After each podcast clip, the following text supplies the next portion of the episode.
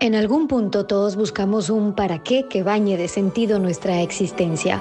Apostar por la familia para afrontar los males que amenazan las generaciones del siglo XXI es el desafío de crecer.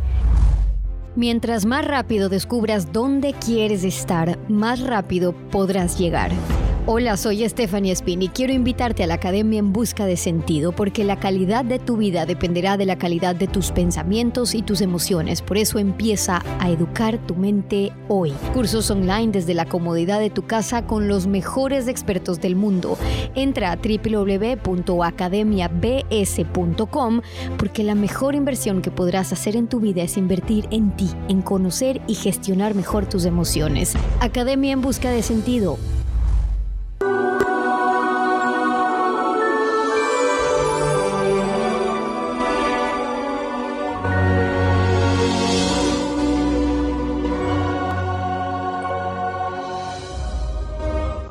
Saludos y bienvenidos. Hoy tengo el gran gusto de conversar con una mujer que nos va a ayudar tanto en este camino, en la crianza, en la educación y en la formación de nuestros niños, porque es neuropsiquiatra, es presidenta del Instituto Español de Resiliencia, es CEO de la Fundación Humanae, que trabaja justamente para tener personas más humanas y trabajar en ese sentido. Psiquiatra por más de 30 años, por lo menos 20 de ellos los ha dedicado al trabajo en estos temas, en los temas de la resiliencia. Eh, son promotores de la resiliencia en España y en América Latina por este aporte que han hecho en todo el campo de la salud mental. Rafaela Santos, doctora, bienvenida. Gracias por estar con nosotros, Rafaela. Muchísimas gracias por invitarme. Quiero aprovechar toda esta experiencia que tú tienes en el campo de la resiliencia para hablar de nuestros hijos, de los jóvenes, chicos, adolescentes que están creciendo en ambientes, algunos de ellos no sanos. Y cuando digo ambientes no sanos, me refiero a papás estresados, me refiero a traumas, a violencia o casos de drogas, ataques verbales, desamor, soledad, los padres workaholics que no están prestando atención a sus hijos o aquellos que están ahogados en esta cultura hedonista hoy de todo por placer y poca o pocos ojos realmente en sus hijos. ¿Cómo enseñamos a nuestros niños a ser resilientes cuando crecen en estos ambientes que lo complica? Pues efectivamente, yo siempre digo que niños resilientes serán adultos competentes en el futuro. O sea, la resiliencia hay que trabajarla desde que son pequeños, porque eh, a veces les queremos tanto que queremos protegerlos y queremos darle todo resuelto, y eso es un gran error. Cuando un padre o una madre eh, están como pendientes de darles todo resuelto al niño, pues efectivamente ese niño no va creando los recursos que va necesitando para que a lo largo de la vida pueda afrontar cualquier problema que le venga, sino que cuando son pequeños están protegidos, pero el momento que salen a un entorno que ya no son los reyes de la casa, sino que llegan al colegio o llegan a, a la universidad, pues se encuentran que problemas que debían de haber tenido ya la capacidad de gestionar se sienten inseguros y ahí no está el papá y la mamá solucionando, sino que ellos tienen que afrontar y por eso son muchas veces un perfil de personas pues inseguros, miedosos, con, eh, con generan mucho estrés. A esta generación de hoy día eh, nosotros le llamamos de broma la generación Lexatín, porque siempre vienen pidiendo, por favor, deme algo, doctora, para eh, calmar el miedo, para poder dormir, para no tener este estrés, no puedo con la angustia que siento. Y son problemas normales, o sea, que todos tenemos que haber aprendido a gestionar. Para aterrizarlo mejor en cuanto a temas de resiliencia que nos están viendo ahora y, cuando la doctora dice estos temas hay que trabajarlos desde pequeños, en casa, porque entonces cuando sean niños resilientes podrán ver los resultados cuando sean adultos o que hayan aprendido de la resiliencia. ¿Cómo pondrías tú ejemplos para aterrizarlo un poquito más en aquellos padres de familia que nos ven ahora y dicen, a ver, es que explicar el concepto no, a ver, con el ejemplo sí, que sepa que no todo es tan fácil, pero cómo en el día a día, en la cotidianidad, en las relaciones que tenemos con nuestros hijos o los retos que les ponemos, podemos trabajar justamente esa resiliencia en ellos en casa? Pues el primer paso es enseñarles a tolerar la frustración Frustraciones vamos a tener todos y a lo largo de la vida siempre. O sea que desde muy pequeños eh, hay que enseñarles a que no pasa nada porque las cosas no salgan como ellos quieren. Por supuesto, no darles todo lo que piden. El darles como un abanico de posibilidades para que elijan. No, hay que educar con más sobriedad, con más límites, con más responsabilidades, aunque sean desde pequeños poco a poco que vayan creciendo en, esos campos que son la, la base de la educación. Hoy día, eh, otra cosa que también observamos es que eh, en adolescentes mm, no tienen esa capacidad de frustración y por cualquier problema que tienen, o sea, ya, mm, o sea, les parece que la vida mm, ya no tiene sentido. Hay veces que viene un, un chico, un chavo, ¿no? Como decís, a la consulta y, y, dice, no, pues me ha suspendido las matemáticas, mi padre se ha enfadado y yo no quiero seguir viviendo.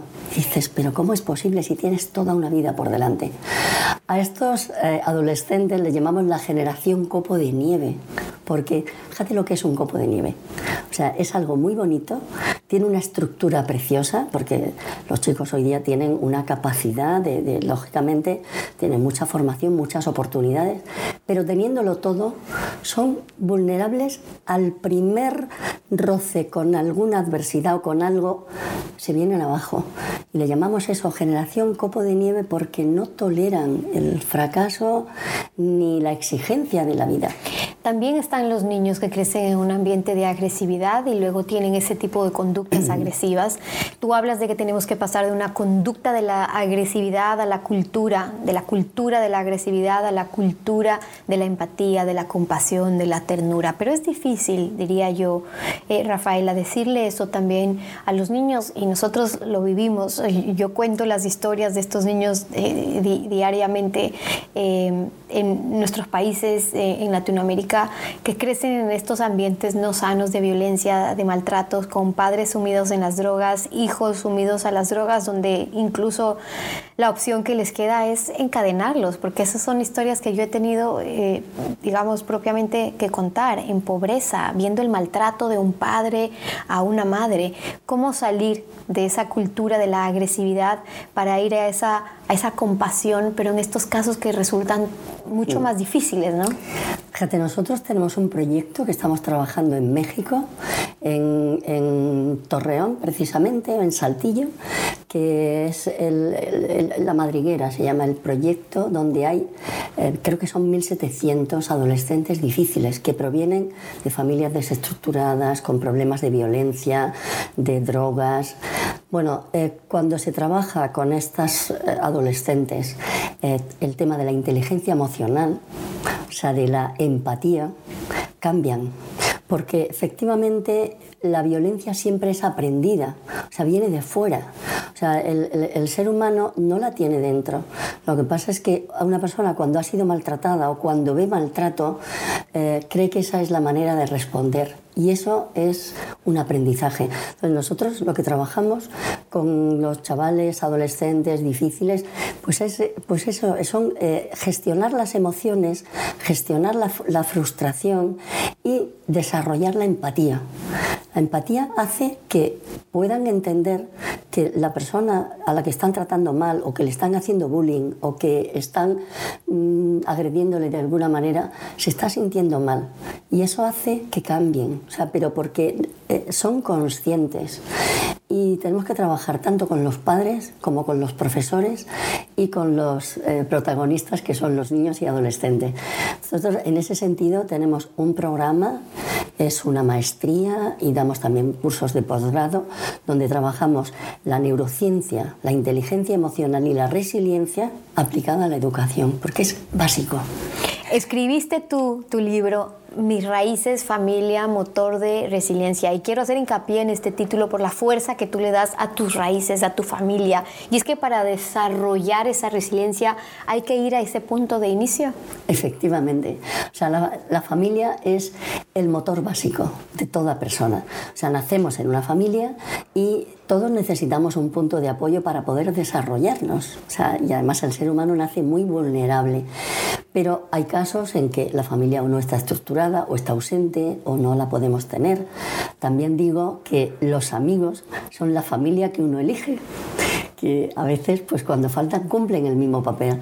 Y en el caso, por ejemplo, pues de, niños que no tienen ese punto de apoyo porque el entorno donde, donde están pues eh, quizá está muy, muy desestructurado, pues, ahí quien incide fundamentalmente son los tutores de resiliencia, son los padres, los cuidadores, las personas que están a cargo, los que les pueden transmitir ese punto de apoyo para poder desarrollar resiliencia.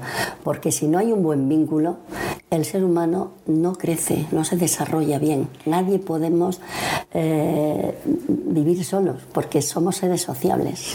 Y en estos seres sociables en los que somos y nos convertimos también escogiendo después, tendrás quienes te dicen cuando ves estas personas que tienen estos comportamientos o los niños que se eh, comportan de determinada manera, dices, ah, es que es, la, de, tal familia que tienen eh, estos problemas o que ya los catalogamos o los identificamos de cierta manera. Digo porque tú dices, ¿cuánto pesa la familia? Pero a la vez en la familia están los genes. Y quiero hablar de eso porque hay mucha gente que se pregunta, ¿cuánto realmente depende de la educación, de la formación, para que no haya excusas? ¿Y cuánto depende de, de los, de los genes, de dónde venimos? Mm. Pues efectivamente la genética tiene un papel muy importante porque eh, nacemos con una tendencia natural que es el temperamento. O sea, el temperamento es como el motor de un coche donde, donde nos lleva luego la conducta. Y ese temperamento es genético. Pero eh, si pudiéramos medir eh, la capacidad que tiene cada uno, pues hay un 30% que sería lo heredable pero el 70% es lo educable y eso es lo importante.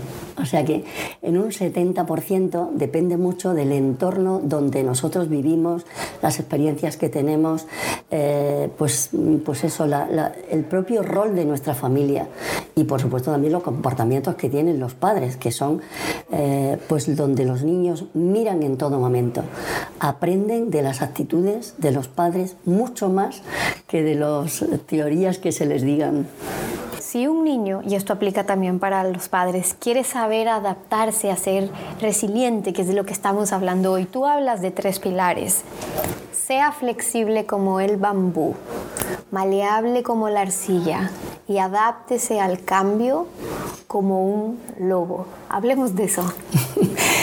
A ver, yo creo que lo importante en cada momento es que eh, tenemos dentro esa capacidad de poder sacar lo mejor que, tenemos dentro, pero también adaptándonos lógicamente al, entorno que en cada momento nos, nos situamos.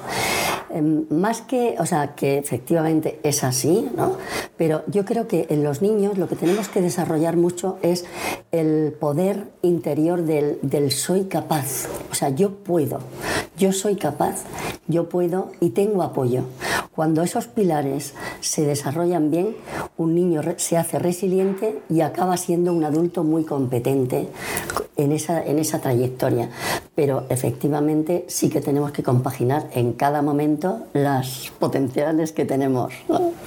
¿Qué les dices tú a esos niños en los que están creciendo con padres que les cuesta enseñarles a ser feliz y, y, decir, porque tú dices y haces hincapié en eso, para ser feliz no hace falta una vida cómoda, sino un corazón ilusionado.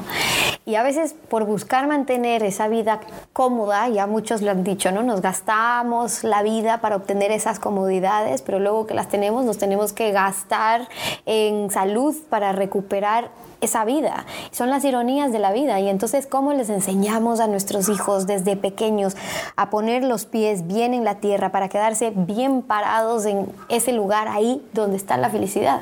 Sí. Mm, lo más importante yo creo que es educar, desde luego, con, eh, con, como si dijéramos, con fundamentos, con fundamentos de quién soy, y a dónde voy. O sea, muchas veces lo que no se ve es que las personas, o sea, flotan como en, en, un desconcierto, o sea, la gente anda muy perdida de saber qué es el ser humano y cuál es la finalidad que tiene.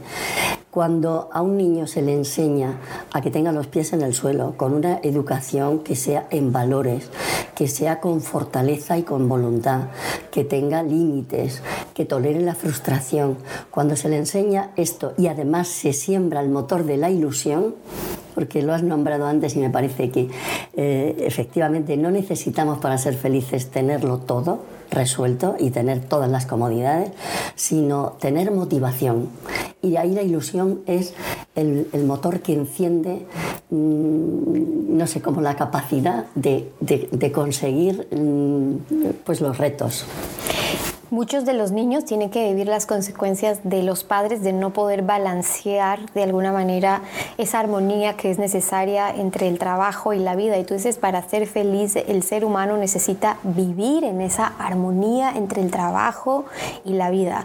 ¿Qué les dices tú a estos miles de padres que te están viendo ahora mismo y dicen, bueno, yo quiero encontrar la armonía, pero tengo que trabajar, ¿no?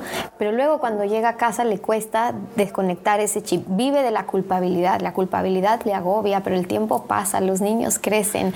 También a esos padres que, que sin culpa, en cambio, se dedican a trabajar únicamente o exclusivamente sin pena de no ver a sus hijos crecer y se pierden lo más importante, porque los hijos crecen y llega un momento en que cuando son pequeños te necesitan, pero cuando ya van cumpliendo años aprenden a vivir solos y ya no quieren, o sea, cuando uno ya quiere recuperar ya no tiene la oportunidad. Yo a los padres les diría que, eh, que tengan equilibrio en la vida. La palabra que a mí más me gusta es equilibrio. Y el equilibrio yo lo resumo en lo que le llamo la regla del 8. O sea, el día tiene 24 horas y entonces tiene que ver 8 horas, por supuesto, para trabajar, 8 horas para descansar y 8 horas para relacionarse con sus hijos, con amigos, con tener aficiones, con tener también un espacio, pues quizá de espiritualidad, o sea, que haya una, un equilibrio. Y eso es conciliar el trabajo y la vida familiar, porque mm, cuando se trabaja mucho y el foco se pone en conseguir pues más medios económicos y tener más, pues ocurre que mm, la familia se desestructura y aunque se tengan muchos medios económicos no, no somos felices. O sea que yo recomiendo el equilibrio. Y ese 888 les dejo con eso para que ustedes en casa cuenten sus horas y a ver si lo ponen también en práctica. Rafaela Santos, gracias. Qué gusto es poder conversar contigo. Me quedaría conversando contigo horas. Te agradezco muchísimo por compartir con nosotros. Muchísimas gracias por invitarme. Y con ustedes, que lo pongan en práctica y hasta una próxima oportunidad. Que la pase bien.